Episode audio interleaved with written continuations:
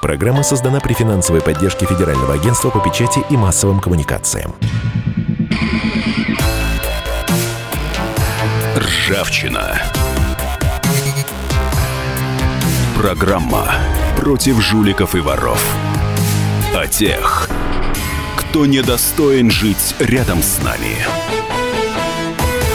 И микрофон на обозреватель комсомолки Владимир Варсобин. Сегодня мы будем говорить в ржавчине о государственной безопасности. Это редкая для меня тема в, в этой передаче. Мы все время говорим о воровстве э, наших чиновников и не только их, но здесь идет речь борцов э, с коррупцией. Так ли они хороши и не приведет ли борьба с коррупцией к новому русскому, или точнее, не к новому, а к русскому Майдану? Хотя, честно говоря, в преддверии столетия революции э, можно употребить и слово «новый Майдан». Я считаю, что в 2017 году он произошел.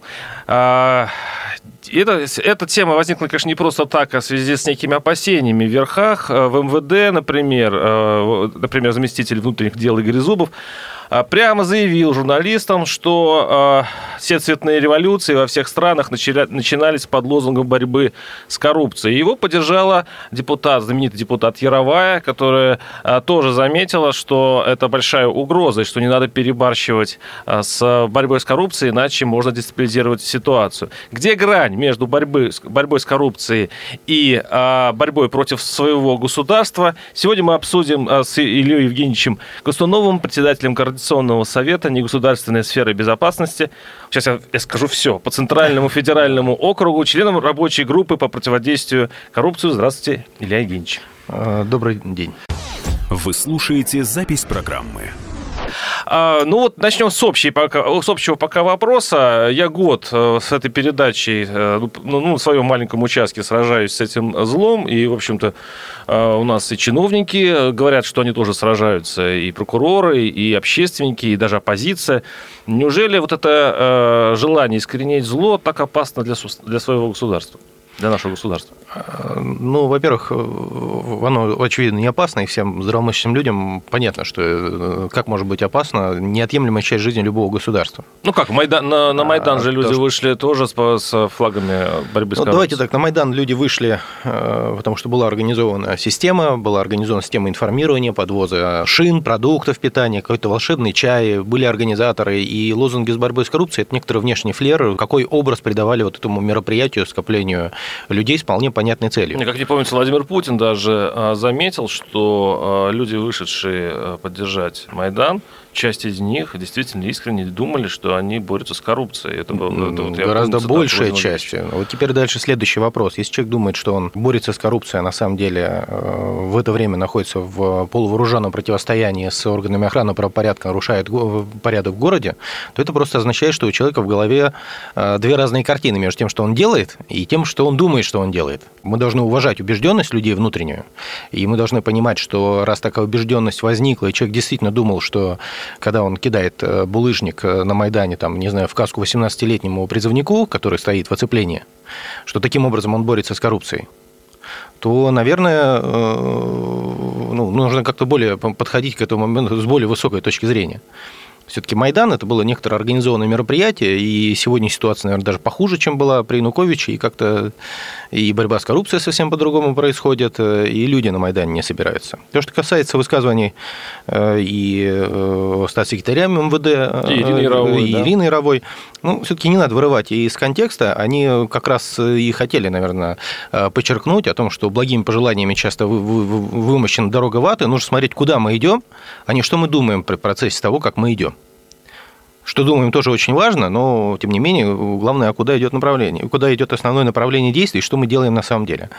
А государство обязано бороться с коррупцией. Есть общественные организации, которые тоже э, борются с коррупцией. Более того, их деятельность признана социально значимой, они должны пользоваться мерами всяческой поддержки. Хорошо, тогда придется мне сослаться на Игоря Шувалова, первого вице-премьера, который э, э, во время форума во время одного из форумов он заметил, что мне э, кажется, дошло до того, что стали приниматься не совсем разумные нормы поведения, касающиеся какой-то зарубежной собственности. Следующим номером программы, это я цитирую вице-премьера, будет «Раз поработал в бизнесе год, наверное, где-то что-то украл. Значит, ты не можешь быть депутатом Госдумы, министром. Невозможно все время думать, что все кругом жулики и люди, у которых есть деньги, не допускать до решения проблем. А кто тогда будет решать эти проблемы? Это достаточно старое его заявление. А из нового, вот на последнем форуме, он заметил, что, э, ну, это так в кулуарах было замечено, э, правда или неправда, что Шувалов даже позволил себе покритиковать Дмитрия Медведева, который а, во время своего президентства начал всю эту э, борьбу. Первым заместителем которого он является. Да, и что он немножко переборщил с, этим, с этой борьбой с коррупцией, потому что это все-таки риски. Риски наверху видят. А вот почему? А, потому что я вот э, веду эту программу, и часто люди, которые звонят сюда, э, слушатели наши, да, когда они э, критически настроены против коррупции, почему-то у них получается, что они очень критически настроены против власти. То есть они видят, в общем-то, власть, которая порождает коррупцию, и коррупция, которая кормит власть. Вот, к сожалению, этот клубок нельзя забывать. Поэтому все-таки вопрос остается. Если власть видит риски, то как бороться нежно с коррупцией, чтобы при этом не повредить власть? Здесь два тезиса. Первое. Очень велик соблазн у государственного мужа представить атаки на себя лично атаками на все государство. Вот такой соблазн, он есть.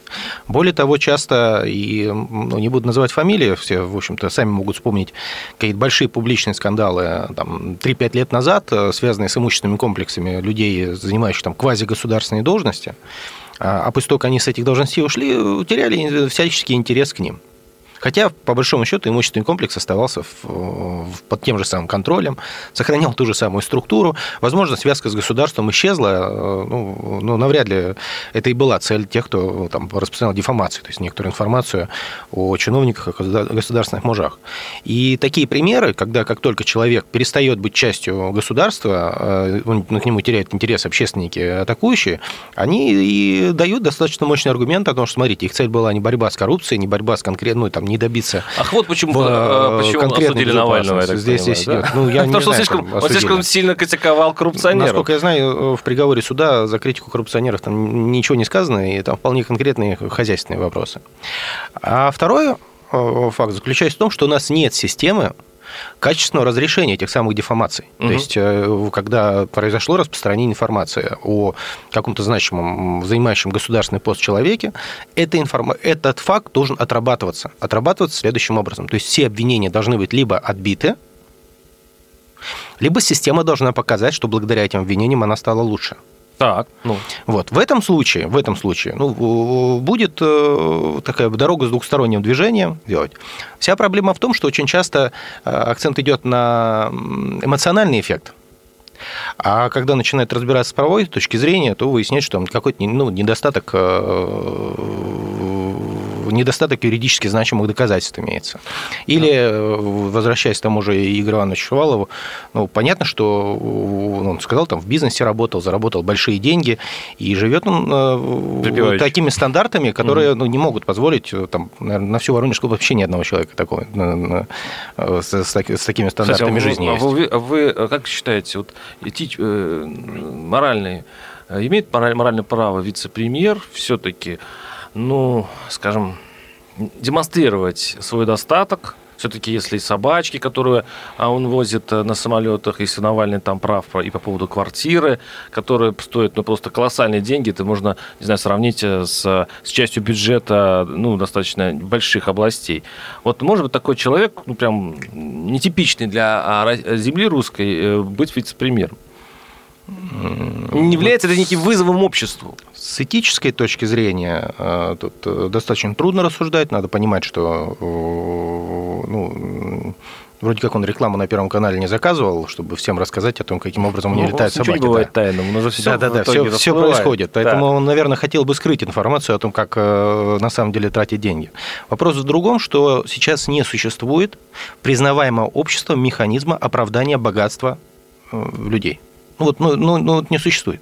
И здесь, конечно, э, ну, это сами, сами люди, имеющие огромный достаток, должны задумываться, а каким образом объяснить остальным людям, что оно справедливо, и или стать предметом внимания и правоохранительных Шувалов, кстати, объяснил. Мы э, выслушаем его буквально через несколько минут после рекламной паузы и новостей. Оставайтесь с нами. Ржавчина.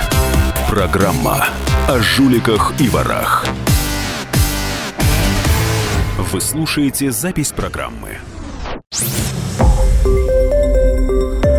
Радио «Комсомольская правда». Более сотни городов вещания и многомиллионная аудитория. Хабаровск 88 и 3 FM. Тюмень 99 и 6 FM. Кемерово 89 и 8 FM. Москва 97 и 2 FM. Слушаем всей страной. Ржавчина. Программа против жуликов и воров. О тех, кто недостоин жить рядом с нами. Вы слушаете запись программы. И микрофон обозреватель комсомолки Владимир Варсобин. Продолжаем с нашим э, дорогим гостем Ильей Ильей Евгеньевичем Костуновым, председателем Координационного совета негосударственной сферы безопасности, а также э, Илья Евгеньевич, по, член... По Центральному федеральному округу. По Центральному федеральному uh-huh. округу, да, это да, очень важно. Потому что ну, их много. Э, Илья Евгеньевич, член рабочей группы по противодействию коррупции, что для нашей программы особенно ценно. Мы сегодня размышляем на тему, может ли борьба с коррупцией повредить государству а, может ли привести к русскому Майдану, а, э, потому что, кстати, часто и депутаты Государственной Думы, и многие аналитики считают, что это э, из того арсенала средств воздействия на государство у наших противников геополитических. Борьба с коррупцией является одним из самых острых, и, э, возможно, только эту логику понимают простые жители, которым тоже эта коррупция надоела. А, вот мы сейчас прослушаем слова Игоря, послушаем Игоря Шувалова, вице-премьера э, России, который объяснил очень интересный феномен. Дело в том, что известно, что э, были скандалы о его самолете. Самолет стоит бешеных денег. Сам вообще аренда, если он действительно его арендует, самолет стоит ну, просто десятки миллионов э, рублей в месяц. И были, были разговоры о том, что на этом самолете супруга Шувалова возит собак на выставке в Европу. И так как этот самолет можно проследить по, э, ну, по, по, по компьютерам с помощью специальных программ, где он находится, этим пользовались его э, информационные противники. Эту проблему Шувалов решил очень просто. Он засекретил свой самолет, теперь э, радары не видят его, я имею в виду интернет-радара не видят его, и он объяснил это так. Я что, единственный, кто летает самолетом? Нет, конечно. Только так открыто, как я, летаю только я. Просто если под других начнут копать, а еще если полезут в полетные листы, с кем эти люди летают, это будет плохо. Поэтому, когда начали писать про меня, все мои коллеги и друзья обрадовались. Слава тебе, Господи, пусть лучше про него пишут. Я обладаю достаточными знаниями и хитростью для того, чтобы использовать право и его не нарушать. Мне помогают квалифицированные люди. Но вот с этим эмоциональным элементом эта вещь, конечно, такая. Как же люди, вы не доедаете и не допиваете, вам такая вот пенсия, а они так жируют. А, да, это был э, Игорь Шувалов, э, точнее его цитата. И вот, по большому счету, он решил проблему, просто засекретив э, свои передвижения по стране, чтобы не вызывать кривотолков. И, кроме того, он объяснил, почему вот так э, серьезно на него нападают. Я вот с помощью Шувалова все пытаюсь продемонстрировать Илье Евгеньевичу и нашим слушателям, как с помощью э, коррупционных дел, ну, конечно, э, нельзя назвать вице-премьер коррупционером, но с помощью, скажем, подозрений, что э, у кого-то денег слишком много, можно серьезно пошат, э, шат, э, ну, шатнуть вертикаль власти, потому что начинаются разговоры, это удар по а, высоким политикам, чем, собственно, и занимается, кстати, господин Навальный, который является а, заклятым оппозиционером. Так все-таки угроза расшатывания ситуации есть. Видите, вот даже вот на примере вот такой маленькой информационной войны.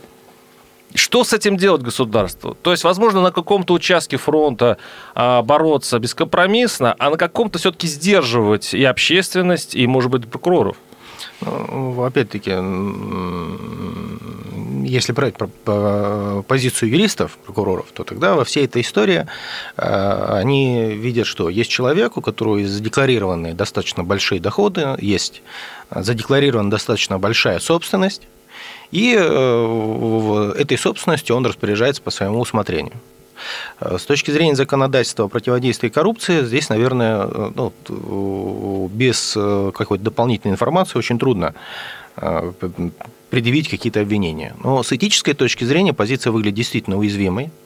А, для тех людей, которые, а, прикрываясь э, ну, там, разговорами, о борьбе, разговорами с коррупцией, о борьбе да. с коррупцией, здесь действительно есть простор а, для деятельности, и есть же такое понятие, как тоже корпоративный шантаж или гринмейл, когда законные инструменты используются для того, чтобы прекратить деятельность какого-то общества и сделать ее невыносимой.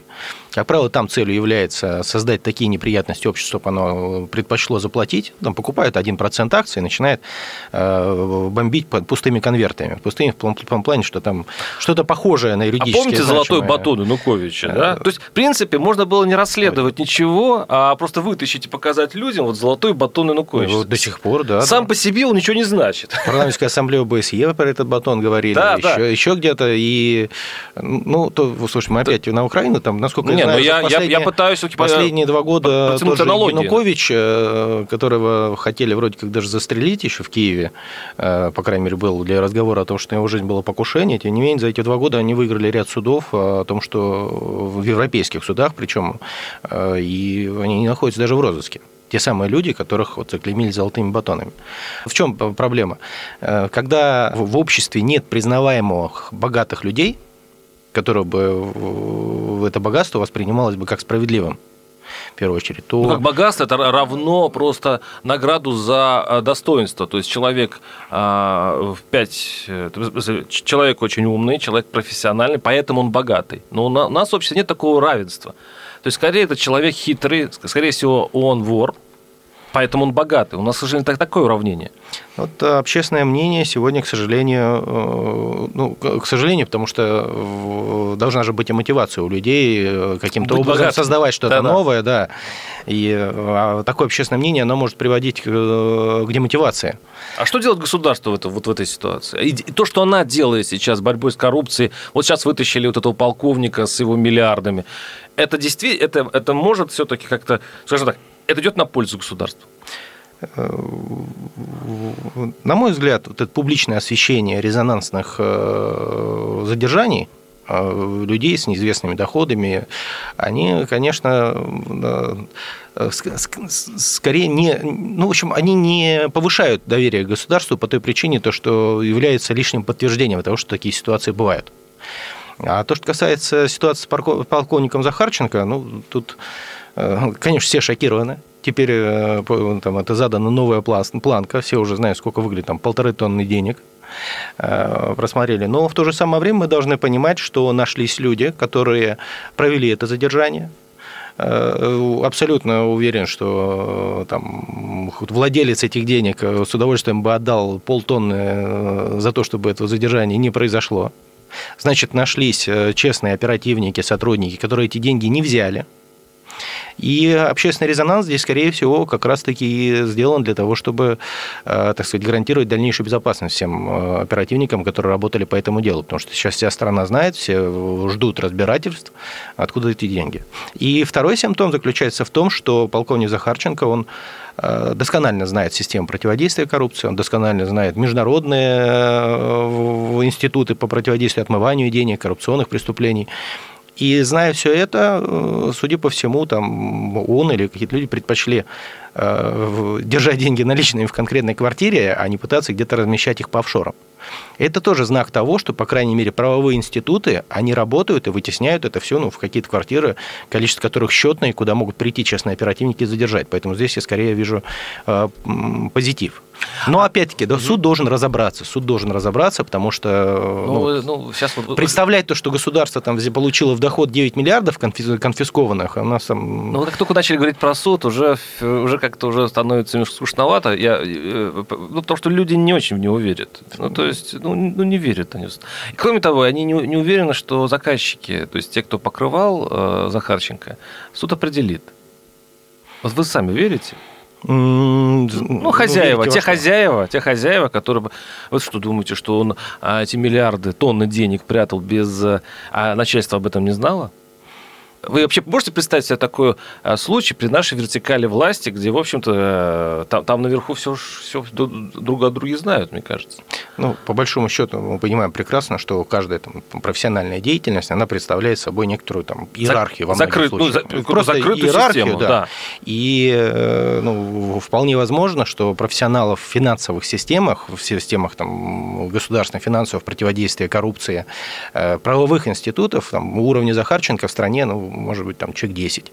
Я да, я понимаю, но, но он не мог же... С таким же доступом к информационным каналам, всем остальным. Без... И кто-то из этих десятерых его, в общем-то, и взял, потому что по уровню квалификации раскрыть такое преступление, ну, прекрасно понимаем, что он... Э, То есть у него нет хозяина, у Захарченко? То есть он, он сам Его непосредственно начальник в отставке, и мероприятия по расследованию всех этих связок, они продолжаются. И мы же понимаем прекрасно, что э, вполне возможно, что, там, начиная с перестрелки около московского ресторана, вот это, которое угу. возмутило всю общественность, и заканчивая задержанием представителей Следственного комитета. Случайная штука, кстати. Ну, что значит? Ну, ну там, ну, Шакро молодой. Да, да, да. Если бы не Шакро молодой, если бы он не наехал там на какую-то там э, женщину насчет ресторана, мы бы не узнали, что, оказывается, в Следственном комитете сидят люди, которые могут взять миллион у Шакро молодого. Ну, то есть, mm. то есть все как-то случайно. То есть система, а, она выстроена там наверху, а сыпется из каких-то вот э, глупостей. Лучше. Как реагирует государство на это на самом деле, мы поговорим буквально через несколько минут в нашей третьей части программы «Ржавчина». Оставайтесь с нами. «Ржавчина». Программа о жуликах и ворах. Вы слушаете запись программы. Радио «Комсомольская правда». Более сотни городов вещания и многомиллионная аудитория. Ставрополь 105 и 7 FM. Эм. Севастополь 107 и 7 FM. Эм. Калининград 107 и 2 FM. Эм. Москва 97 и 2 FM. Слушаем всей страной. Ржавчина. Программа против жуликов и воров. О тех, кто недостоин жить рядом с нами. Вы слушаете запись программы.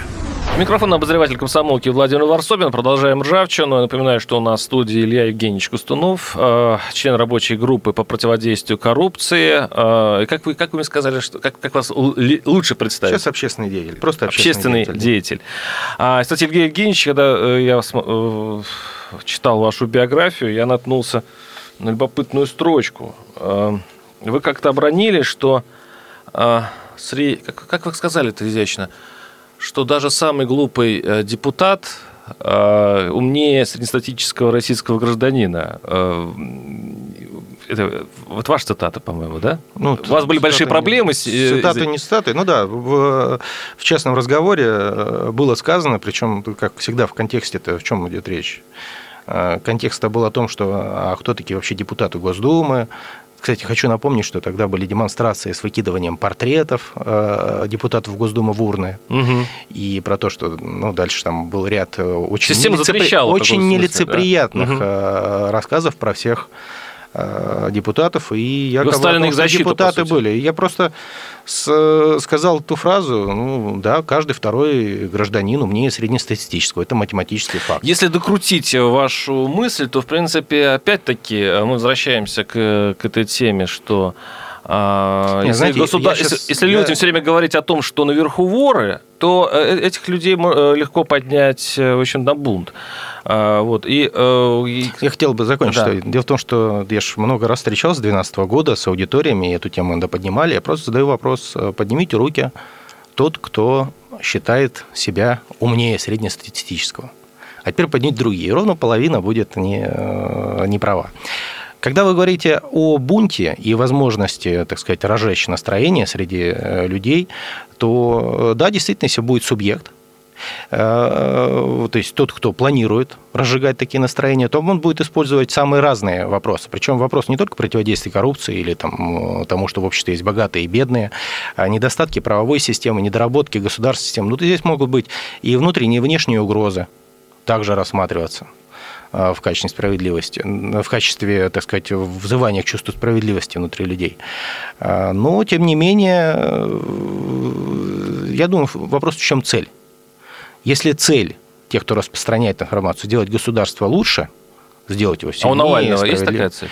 Я не знаю. Ну, для меня все-таки э, вопрос заключается в том, что эм, обще, группа общественников, которая занимается противодействием коррупции, должна стремиться к тому, чтобы система улучшалась, и э, вот э, та дефамация, которая Ушли от распространилась... Ушли да. от ответа все-таки. А я не... Слушайте, дело в том, то, что... Не, просто есть определенный круг э, у наших оппозиционеров, которые э, говорят, что они борются с коррупцией. И, э, кстати, очень хочется понять их реальное желание. Они действительно хотят бороться с коррупцией, или они просто хотят власть? Они таким образом, вот этим, не знаю, этим ломом, они пытаются пробить государственную власть, вот эту защиту ее. То есть, это, согласитесь, это разная мотивация. Или э, эти мотивации могут легко соседствовать друг с другом. Ничего такого нет, что ты, когда борешься с коррупцией, при этом свергаешь, ну, или ты смещаешь э, нынешнюю власть. Ну, э, Первое, когда инструменты борьбы с коррупцией используются в качестве политической борьбы, да. то есть борьбы за власть против конкретных людей, то есть, допустим, ну, уже приводил пример, когда человек уходит в свое место, его перестают интересовать, всех перестают интересовать ему его имущественный комплекс. А, хотя до этого он там, очень возмущал. Это одна история. То, что касается там, Навального структур, то тут политические амбиции были очевидны. А, сейчас это а, какая-то постоянно действующая структура, постоянно создающая информационные поводы. Я уверен, что каждое из этих сообщений должно, грязь, да. должно отрабатываться. И ну, вот, э, стратегия замалчивания, она явно здесь не подходит. Вопрос только заключается в том, что ну, нужно сделать выбор. Этим должны заниматься ну, отработкой всех этих э, механизмов. Сам э, обвиненный в чем-то. Ну, типа, а, ну, типа Шувалов, потому что он любимый клиент Навального. То есть Навальный его все время. Э, ну, это в последнее время, кстати. Да, но там другие у него клиенты да, были. Да, да, да, да. То есть вот, вот сейчас на этом этапе. И Кунин, я помню, он сильно штурмовал, и других политиков. Депутатам доставалось очень серьезно. Ну, удар по власти. Каждое, удар по власти каждое да? такое сообщение на самом деле должно отрабатываться, и по нему должна быть обратная связь. Потому что все-таки, э, если брать э, материалы, там дают в первую очередь эмоциональная подача для того, чтобы заложить людям в голову идею. А что потом с этой идеей будет происходить, это вот большой вопрос. Э, как власть защищается? Э, э, она очень интересно защищается. Вот один из примеров защиты власти от таких вот раздражительных для нее вещей – это запреты книг. Ну, как одно из факультативных ее решений, например, была запрещена э, судом, э, э, судом районным, была запрещена книжка «Как правильно брать взятки». Это краткое изложение. Это сатирическая книга 1837 года, она ровесница творчества Пушкина и разошедшая давно в российской литературе и широко, и ее знают многие. Там в иронической манере рассказывается, как брали взятки в 19 веке, как следовало брать взятки. В общем-то, многое из того, что там написано, и вполне применимо и сейчас. А, суд решил, что эта книга, там, точнее так, там прокурор э, заявил, что эта книга э, надо внести в список экстремистских. Вот. И, и таким образом в обеспечение надо запретить некие ссылки в интернет. То есть, в принципе, следующим шагом это вообще будет тотальный запрет этой книги, как я понимаю. Как вы относитесь вообще к таким историям? Потому что э, борьба через э, с коррупцией ну, в таком странном, в стран, странной форме несколько будоражит общество. Оно вызывает ну, как-то недоумение.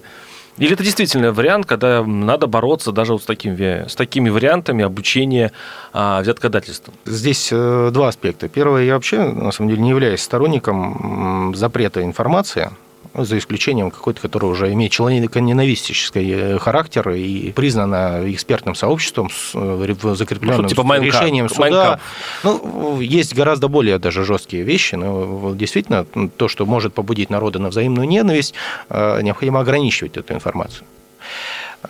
То, что касается сегодняшней практики, когда местные суды муниципальные принимают решения, э, часто причем, смотря через парадигму своей местной правоприменительной практики, принимают решения в отношении э, всего российского интернета, а это даже иногда больше, чем российский интернет, это еще большая часть русскоязычного интернета, когда выходит, то, конечно же, эту практику нужно каким-то образом корректировать, э, ну, потому что, еще раз, там, местный прокурор выступает в защиту неограниченного круга лиц, а здесь история, я так понял, еще совпадает название портала и название города. Да, там очень да, смешно, да, Арзамас, да. да. Который, э, здесь идут. И часто просто объективно не может учесть всех факторов, и э, выступать от имени всей Российской Федерации ему ну, может не затруднить. А самое... Э, То это глупость самое, Нет, это не глупость чиновничья, это просто недостаток э, правоприменительной практики, потому что ведь в чем беда таких судов часто? В том, что у них нет возможности а в свою очередь, э, с другой стороны, нет, вызвать в суд ответчика, то есть владельца этого портала, непосредственно того, кто разместил эту информацию. И что это изменит? И суд тогда э, принимает во внимание только позицию прокурора, и нет другой стороны. Они заказывают экспертизу, как в дело было, допустим, с несчастным Ложкиным. Это художник Ложкин, который э, ну, известен по котам, этим знаменитым, картинки достаточно такие... Я ни одной работы Ложкина не, не видел. Не Я видели? знаю, что есть какие-то материалы, которые ну, тоже признаны нет, если вы сидите, все-таки у вас есть э, социальная сеть, если в социальных сетях он очень широко распространен, там есть такая картина, допустим, там, Великая Россия, по-моему, она так называется, э, суд признал ее, э, эту, эту картину экстремистской, а почему? Потому что там нарисована карта, там прекрасная Россия, хорошая Россия, а вокруг него мерзкие государства. Ну, это, по сути, такой слепок от нашего э, общего мировоззрения, что там э, на, э, на Западе живут гомосексуалисты, там на, внизу живут, извините за такую за цитату, чурки и прочее, прочее. Он это мировоззрение описал на этой карте, сатирически, конечно. И суд, видимо, думая, что вот из таких картин в России может случиться что-то плохое, на всякий случай ну, взял и его запретил. Даже это ваше описание я не видел. Вот, я бы не хотел, чтобы такую картину показывали на уроках, там, не знаю, моей дочки в школе. А зачем в школе таскать картину ложки? Или э, не хотел бы, чтобы она висела где-нибудь на публичном месте, потому что, ну, есть даже там вы несколько слов да, употребили да, оскорбительных да. по отношению э, к людям. Да, но это, и, но, но это же... И одно э, дело, когда это происходит в кулуарах, ведь, возвращаясь к борьбе с коррупцией, да. вот для меня что такое борьба с коррупцией? Это как вот борьба с сорняками. Есть огород, на нем растет что-то полезное, но время от времени там растут сорняки. И вот надо его полоть. И самое главное, если достаточно эффективно его полоть, то сорняков совсем мало, ну, и они только появляются, их сразу находит правоохранительная система, там, сажает, наказывает, все остальное цветет и расцветает. Вот. А если плохо, то, да, наоборот, возрастает. И теперь появляется, там, не знаю, некоторая общественная организация, которая начинает тыкать, а вот смотрите, какой плохой огород, а вот смотрите, сколько там всего плохого растет. Но если он действительно плохой. Да, вот, ну подождите, если он действительно плохой с всем остальным, ну теперь вопрос такой. Вот тот, кто кричит о том, что огород в сорняках, он борется с сорняками или призывает общественное мнение обратить внимание на того, кто борется с сорняками? А когда общественное мнение обращ... Э, если начинает бороться с сорняками, сорняков вот. становится меньше? Вот как раз теперь следующий... Таким образом он борется следующий, с сорняками. Следующий вопрос, да. И э, поэтому какая-то деятельность может быть полезная, какая-то деятельность может быть отвлекающая, какая-то деятельность может преследовать скрытые э, цели.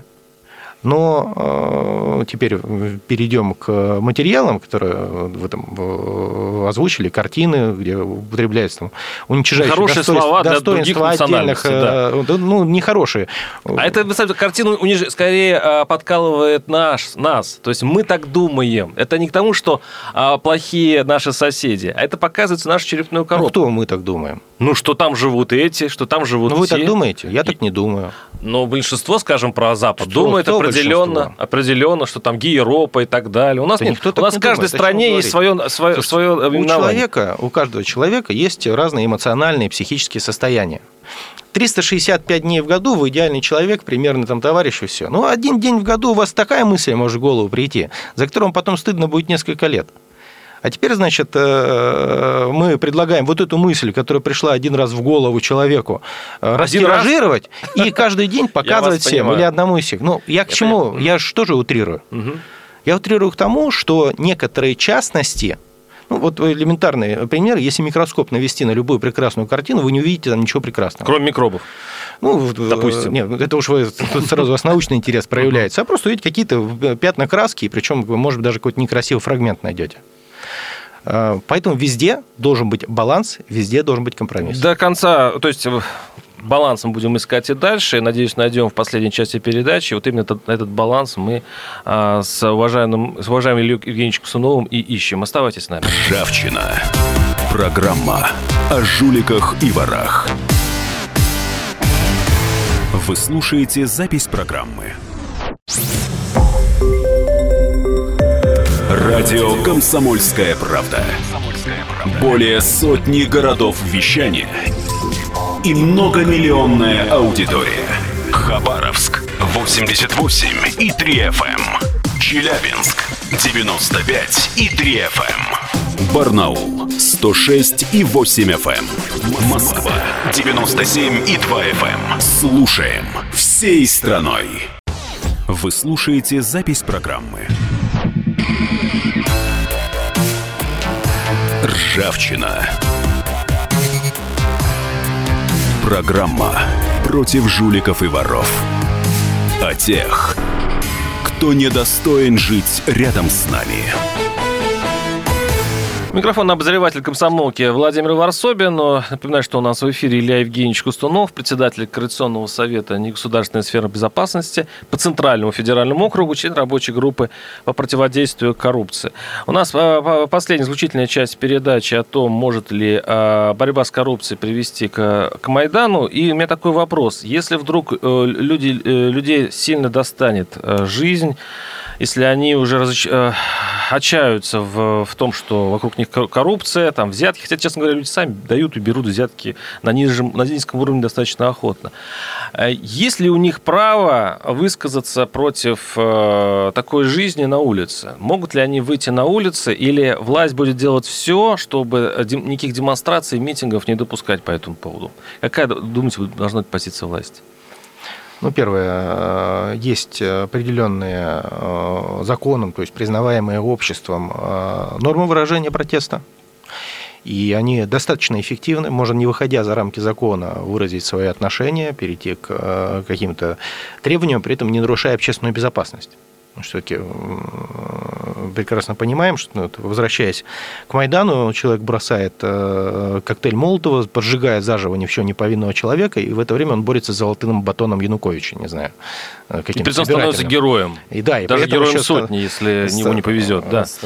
Становится героем. Вот, чтобы так людей не столкнуть между собой, конечно же, ну, это, это, это живая система, любое общество. Любое общество – это живая система.